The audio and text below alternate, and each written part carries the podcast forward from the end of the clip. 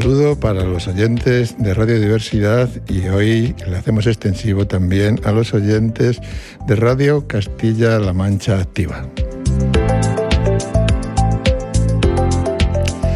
Seguimos con estas charlas que llevamos ya unas cuantas semanas sobre psicología positiva, que como digo siempre se encarga de estudiar el bienestar psicológico y por ende tratar de conseguir la felicidad que como también digo siempre, es de las cosas que merece la pena conseguir en esta vida. He hablado de muchas fortalezas de las que describió Martin Seligman eh, para aportar datos empíricos a la psicología positiva frente a la tradicional psicología clínica que se ha dedicado sobre todo a los aspectos negativos, a los patológicos, a la ansiedad, al estrés, a la depresión. Frente a este enfoque, la psicología positiva se dedica a estudiar la creatividad, la inteligencia emocional, el humor, la sabiduría, el optimismo, la resiliencia, todo esto que venimos hablando desde eh, hace ya unos cuantos programas. Y dentro de la psicología positiva, como os he comentado siempre, los psicólogos Christopher Peterson y Martin Seligman describieron 24 fortalezas de las que hemos ido desgranando las más importantes y hoy dentro del grupo 6 de la trascendencia vamos a hablar de la esperanza. Por tanto, eh, ¿qué es la esperanza en este concepto de fortaleza de la psicología positiva?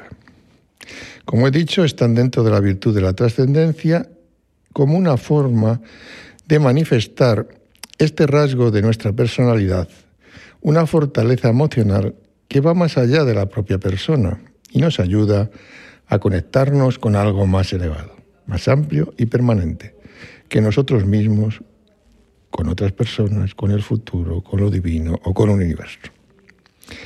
La fortaleza de la esperanza también podemos verla como tener una mentalidad orientada hacia el futuro. Es esperar lo mejor del futuro, pero también planificar y trabajar para conseguirlo. No podemos estar esperando que lo mejor del futuro nos caiga simplemente del cielo. Implica, por tanto, tener una actitud positiva hacia lo que acontecerá en el futuro. Tener la fortaleza de la esperanza es tener la expectativa de que algo bueno va a pasar en el futuro. Implica, como he dicho, planificar, planificar una vida dirigida por los objetivos que queremos alcanzar. Esta fuerza lleva a las personas a esperar lo mejor de sí mismo y de los otros. Esta fortaleza tiene numerosos efectos positivos. La gente esperanzada tiene mejor estado de ánimo, es más perseverante, consigue más éxitos e incluso experimenta una mejor salud física en cuanto que además se cuida más. La esperanza está relacionada con la resolución activa de problemas y la atención a la información relevante para dicha resolución y fomentar las buenas relaciones sociales y el éxito en los distintos aspectos de nuestra vida, académico, profesional, etc. Incluso las creencias optimistas no realistas, fijaros si es importante esto, las creencias optimistas no realistas sobre el futuro protegen de alguna manera de la enfermedad. Estudios sobre enfermedades amenazantes para la vida sugieren que los que pertenecen a este grupo, al grupo de los que tienen esperanza, presentan los síntomas más tarde, sobreviven más tiempo, porque presentan un afrontamiento mucho más positivo. Los efectos de la esperanza están mediados especialmente a nivel cognitivo, a nivel de pensamiento. Una persona con esperanza es más probable que ejecute hábitos que mejoran la salud, como he comentado antes, y que aseguran un mejor apoyo social, aunque es posible que los estados emocionales positivos afecten directamente al curso de la enfermedad. La orientación hacia el futuro está asociada con la conciencia, la diligencia y la capacidad para retrasar gratificaciones, probablemente asociadas al mantenimiento del bienestar subjetivo. Quería dedicar unas palabras hoy también a la relación entre la esperanza y la satisfacción. La esperanza y la satisfacción con la vida son reconocidas como importantes constructos en la psicología positiva, que juegan un papel activo en el bienestar subjetivo de las personas, tal y como pone de manifiesto la evidencia empírica. En todos los estudios recopilados, la relación entre las dos variables es directa. Asimismo, se encuentran relaciones positivas con otros constructos como el organismo, perdón, como el optimismo, la autoestima, la autoeficacia o el perdón. Park y colaboradores estudiaron la relación entre las fortalezas de carácter y la satisfacción con la vida y encontraron una alta correlación positiva con un grupo de fortalezas. Entre ellas está la esperanza, junto con la curiosidad, la gratitud, el amor y la vitalidad. El resto de las fortalezas, aunque también correlacionan con la satisfacción vital, presentan una correlación más baja. Las fortalezas que muestran una correlación menor son la apreciación de la belleza y la excelencia, la creatividad, la bondad, el amor al aprendizaje y la perspectiva.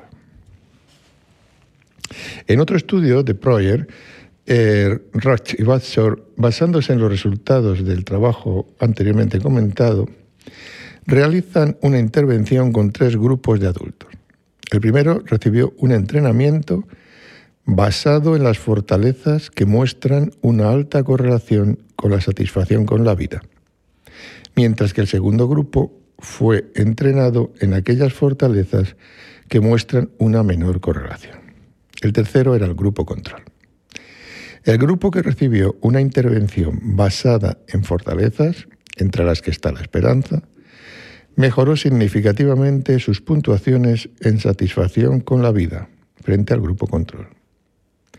En cuanto a las valoraciones subjetivas de bienestar después de las intervenciones, los participantes de los grupos experimentales obtuvieron puntuaciones por encima del grupo control. Otra investigación longitudinal llevada a cabo con estudiantes encuentra que la esperanza tiene un carácter predictivo y funciona como moderadora entre los eventos estresantes de la vida y el bienestar. Además, las puntuaciones son estables, medidas un año después. Un estudio realizado por López Fontenco, Imbre y Mitchell para investigar las características de estudiantes con niveles de esperanza altos, medios y bajos, muestra 39 resultados que indican que los estudiantes con niveles muy altos en esta fortaleza puntúan significativamente más alto también en satisfacción con la vida, en autoestima y en beneficios en cuanto a la salud mental. Y también obtenían mejores puntuaciones en las variables académicas. Yalcin y Malcott, también con una muestra de estudiantes, investigan el papel de la esperanza y el perdón como mediadores entre el sentido de la vida y el bienestar subjetivo, medido este en su dimensión cognitiva por una escala denominada escala de satisfacción con la vida. Los resultados parecen indicar que la esperanza y el perdón median completamente la relación entre las variables estudiadas. En otra investigación con el objetivo de analizar la relación entre los niveles de esperanza y el bienestar subjetivo en estudiantes, de Mirri y Tirkman observaron que existe una relación directa entre la esperanza, que llamaban ellos disposicional, y el bienestar subjetivo de los estudiantes. Además, los resultados del estudio sugieren que variables, variables sociodemográficas como el trabajo, los ingresos y las condiciones de vida podrían tener influencia sobre el bienestar subjetivo y, por tanto, la satisfacción con la vida. En otro estudio que explora la relación de la esperanza y la satisfacción de vida con variables sociodemográficas, llevado a cabo por Bailey y Snyder, ellos en concreto eh, estudiaron las variables edad y estado civil. En una amplia muestra de adultos, no se detectaron diferencias significativas en las puntuaciones de esta escala de la esperanza para los grupos de edad y estado civil. aunque las personas entre 54 y 65 años y los separados, divorciados y viudos obtuvieron puntuaciones menores. Los resultados obtenidos para la variable satisfacción con la vida fueron similares, excepto para la variable edad. Por su parte, Frances Bogan añade eh, eh, a, este término una relación también entre la esperanza y la relación con la inteligencia espiritual, que ya vimos en otra eh, edición. Bailey, Fries y Snyder, como digo, realizan una investigación con efecto de explorar estos constructos y ven esa correlación tan directa que existe entre esperanza y optimismo con la satisfacción vital. Sin embargo, son escasos los estudios que han abordado la investigación empírica en el ámbito laboral. Pues se pueden citar algún trabajo como el realizado por Bustos en 2016 sobre la actitud emprendedora. Los resultados encontrados parecen demostrar que este colectivo posee buenos niveles de esperanza y de satisfacción con la vida, lo que indicaría que su bienestar general también está en un buen nivel. Otro investigador, Hirschit, lleva a cabo un estudio sobre cómo la esperanza se, se relaciona con el desarrollo de la carrera profesional con dos muestras, una de universitarios y otra de profesionales. Los resultados obtenidos muestran que la variable esperanza tiene una relación directa sobre las conductas proactivas hacia la carrera que se ha elegido. Además, la esperanza obtuvo relación directa con la satisfacción con la vida y con las actitudes de promoción profesional. Los resultados sugieren que la esperanza es un recurso importante en el desarrollo profesional y que la relación positiva de la esperanza con la satisfacción con la vida y la satisfacción en el trabajo, en parte, se puede atribuir a la relación positiva contra la esperanza y las actitudes favorables de promoción profesional. En cualquier caso, la esperanza es una de las fortalezas eh, más importantes de las que puede eh, disponer el ser humano. Y también, como otras fortalezas, es importante saber que se pueden trabajar en talleres especializados psicológicos para la promoción de esta fortaleza que describe Martín Seligman. Por último, compartir esta reflexión de Dan Tomásulo. La esperanza es el número uno del capital psicológico. Las personas que cuentan con este valor no ven obstáculos, sino retos. Muchas gracias y hasta el próximo programa.